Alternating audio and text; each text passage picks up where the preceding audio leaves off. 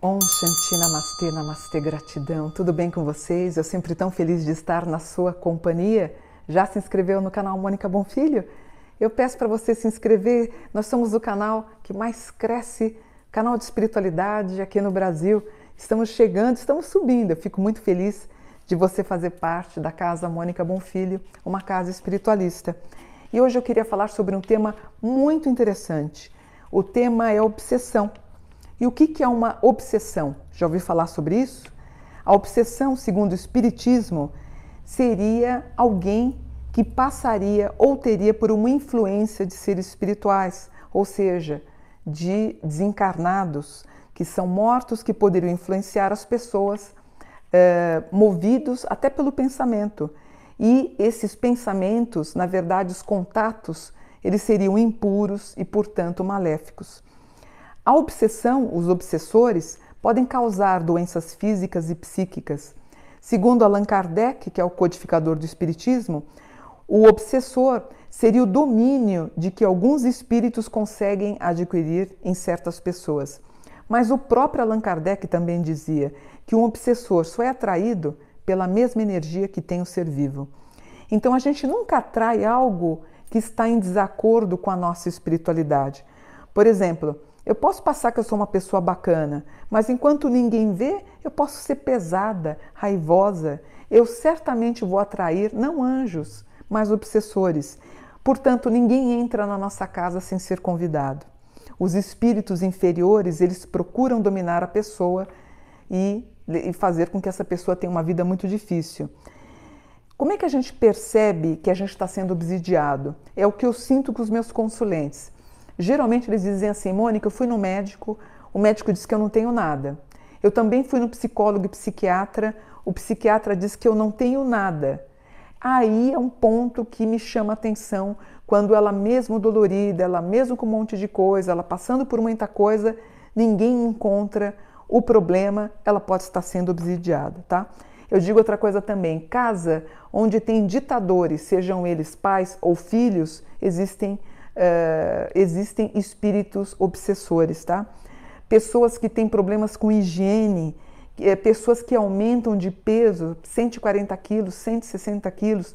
Eu não estou falando de gordo, gordo, gordofobia, eu estou falando de pessoas que elas se largam, é, pessoas que não trabalham, pessoas que vivem, geralmente pessoas que vivem da pensão de pais, de avós, de entes, pessoas que são mantidas, que elas deixam o dia inteiro sem trabalhar. Então, é o que minha mãe falava, meu pai, meus avós, é, mente vazia, oficina do diabo, é mais ou menos isso. É uma porta aberta para você ter é, esse tipo de encosto. Então, existem três tipos de obsessão. Existe a obsessão simples, que ocorre quando um espírito ou vários espíritos influenciam a mente de alguém e influenciam as ideias de tal maneira que a pessoa, ela começa a perceber, ela vai pedir ajuda. Essa obsessão simples, ela fica perturbando, inclusive pode causar constrangimento. É aquela pessoa que tem a língua afiada, que se torna mal educado e a família fica pedindo desculpa porque o filho foi deselegante. A pessoa obsidiada, ela permanece sempre senhor de si, é o ego gritando, né? E ela tenta se controlar, mas muitas vezes ela não consegue. Um outro tipo de obsessão é o subjugado, quando a influência ele é tão forte sobre a mente da pessoa que ela não consegue raciocinar, ela não consegue agir por si mesmo. Ela acaba agindo como se fosse uma marionete do espírito ou dos espíritos. E existe um terceiro obsessor, que é chamado de fascinação. Ele é basicamente conduzido por um espírito. E é aí que nasce o perigo. Por exemplo, o médium João de Deus, é, ele foi comandado por espíritos é, que faziam essa obsessão. Ele tinha uma obsessão em ser o melhor, em aparecer, e usando o chakra base, o chakra sexual, nós vimos o problema que aconteceu. Então, esses obsessores, esses espíritos obsessores, eles são ardilosos, porque primeiro eles querem ganhar confiança das pessoas para depois é, dominar aqueles que o seguem. Até eu queria falar uma coisa para vocês. Agora é muito moda, eu estou sentindo isso de uns dois anos para cá, pessoas que se dizem influenciadas ou recebendo espíritos de, da estrela de Orion, da estrela Sirius. Isso está me preocupando muito. Então, essas pessoas dizem irradiadas do espírito de seres de uma quinta essência e eu acho que vocês devem tomar muito cuidado. Eu sei que as pessoas que fazem isso têm bom coração. Eu conheço um grupo no Nordeste, conheço um grupo no Norte, conheço no Rio, São Paulo, e na verdade eu conheço na, basicamente em todas as regiões. Mas tomem cuidado. Na verdade, pode ser uma delas, pode ser aquela pessoa que eu falei que ela pode ser, na verdade, um médium fascinação. A gente acredita que alguns obsessores também poderiam ter sido seus inimigos em um momento da tua vida, numa vida passada. Pessoas que declaradamente não gostavam de você podem te perturbar. É, se bem que existem pessoas na vida real, essas me preocupam mais que os espíritos. Depende, você tem falsos amigos, esses me preocupam mais do que obsessores. Essas pessoas que dizem amigas e acabam te traindo são chamadas de supressores. Então, acho que nós temos dois tipos de obsessores. Porém, a gente tentar quebrar um círculo vicioso de ódio entre obsessor e obsidiado é uma tarefa que requer muita paciência. Tudo deve ser baseado no amor, porque esses seres também precisam de luz, né? E qual que é o tratamento? Na visão espírita, nem toda perturbação de uma pessoa tem origem espiritual. Ela vai ter origem espiritual se a pessoa for médio. Então é sempre importante a gente identificar se aquela pessoa que não está bem, se ela tem mediunidade. O tratamento de obsessão é chamado de desobsessão e é feito em centros espíritas ou espiritualistas.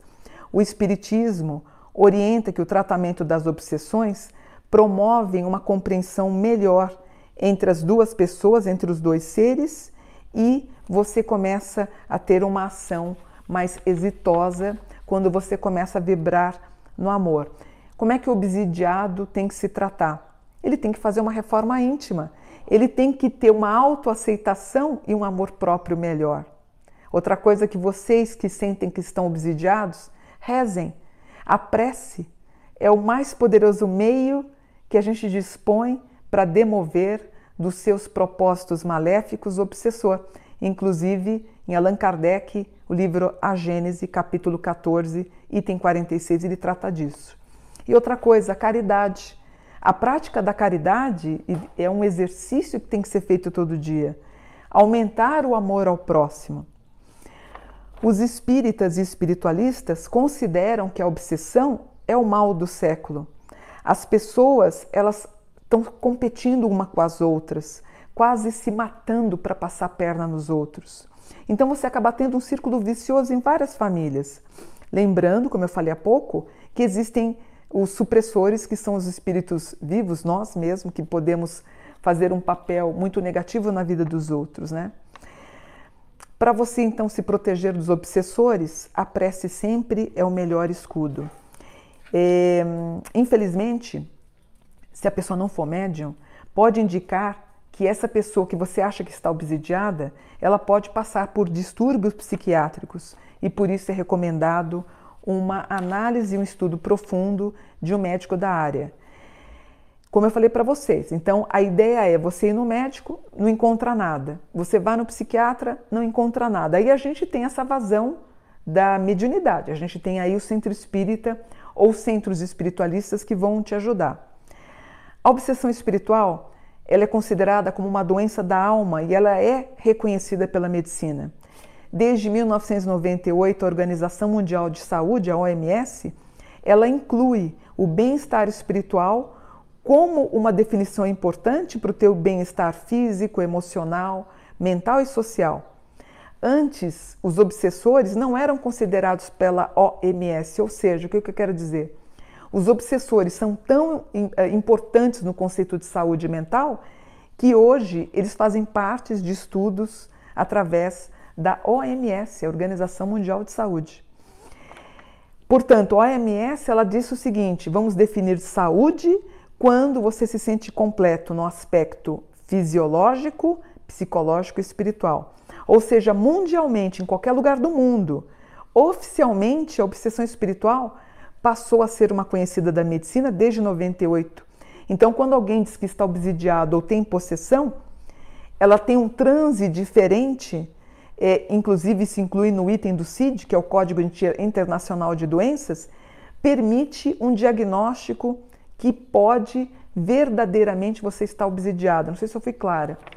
Quando você for no médico e você falar que está achando que você está obsidiado, o médico não pode rir, porque a própria OMS, Organização Mundial de Saúde, ele reconhece como obsessores, como fatores que podem desintegrar a tua saúde mental. Por exemplo, vamos deixar claro, uma mulher, assim, ela está num centro de umbanda ou num, num centro eh, evangélico, numa tenda evangélica, vamos dizer assim. Ela começa a girar porque ela está sob incorporação do caboclo ou ela está girando em nome de Jesus. Isso não é uma obsessão, né? Eu me lembro o meu pai muito crítico quando eu incorporava meu caboclo em casa, ele dizia que eu estava louca, que eu precisava de uma ajuda de um médico. Não era. Quer dizer, eu tinha completo controle de tudo da minha vida, mas eu também incorporava. Então a gente tem que entender. Agora, se você incorpora, se você sente que está obsidiado, está gritando, é, não está tomando banho, sua casa está uma imundice, você está raivosa com todo mundo, você pode estar tá realmente obsidiada. O problema é quando essa obsessão ela se transforma numa alucinação exagerada. Por isso que é interessante, em alguns casos, a gente procurar a psicografia. Perdão, a psicografia não. A gente vai procurar a psiquiatria, porque a psiquiatria ela consegue ver o que seria um transe normal, anormal ou doentio. Por exemplo, eu vou procurar um médico, eu falo que eu escrevo uma psicografia e se eu estou íntegra, ele não vai questionar, eu estou bem, ele não vai me medicar. Agora, se eu estiver vivendo uma síndrome de pânico e extrema ansiedade, ou como eu falei, não estou tomando banho, minha casa está toda suja, eu estou me dando muito bem mal com os alimentos, isso sim carece de uma organização eh, médica melhor na tua vida. Para concluir, a obsessão espiritual ela é considerada uma enfermidade da alma e cada caso deve ser estudado. Como é que a pessoa está se comportando? Quer saber se você eh, tem obsidiado, alguém está te obsidiando? Como é que você está se comportando? Você está agredindo verbalmente ou fisicamente? Ou no Facebook, muita gente, quando eu posto alguma determinada coisa, você vê aquela ação raivosa da pessoa, ela pode estar obsidiado. Você começou a procurar sexo de modo intenso? Você está bebendo muito de forma anormal? Deixou de tomar banho? A casa virou um cemitério de coisas inúteis? Perdeu a vontade de trabalhar? Diz que são vozes que te comandam? Tudo, portanto, merece ser estudado de forma muito séria, muito profunda, para que a gente possa melhorar a vida das pessoas que se dizem obsidiadas, tá bom? Espero que vocês tenham gostado uh, do vídeo que eu gravei, eu acho de suma importância Procure ajude se você acha que você está com obsidiado. Você tem um, se você está obsidiado, se você está com alguém querendo interferir nas suas capacidades físicas, mentais e espirituais, vamos deixar bem, eu quero que você fique bem. Tome consciência se você acha que você está ou não, tá bom? Namastê por um dia de luz, namastê gratidão.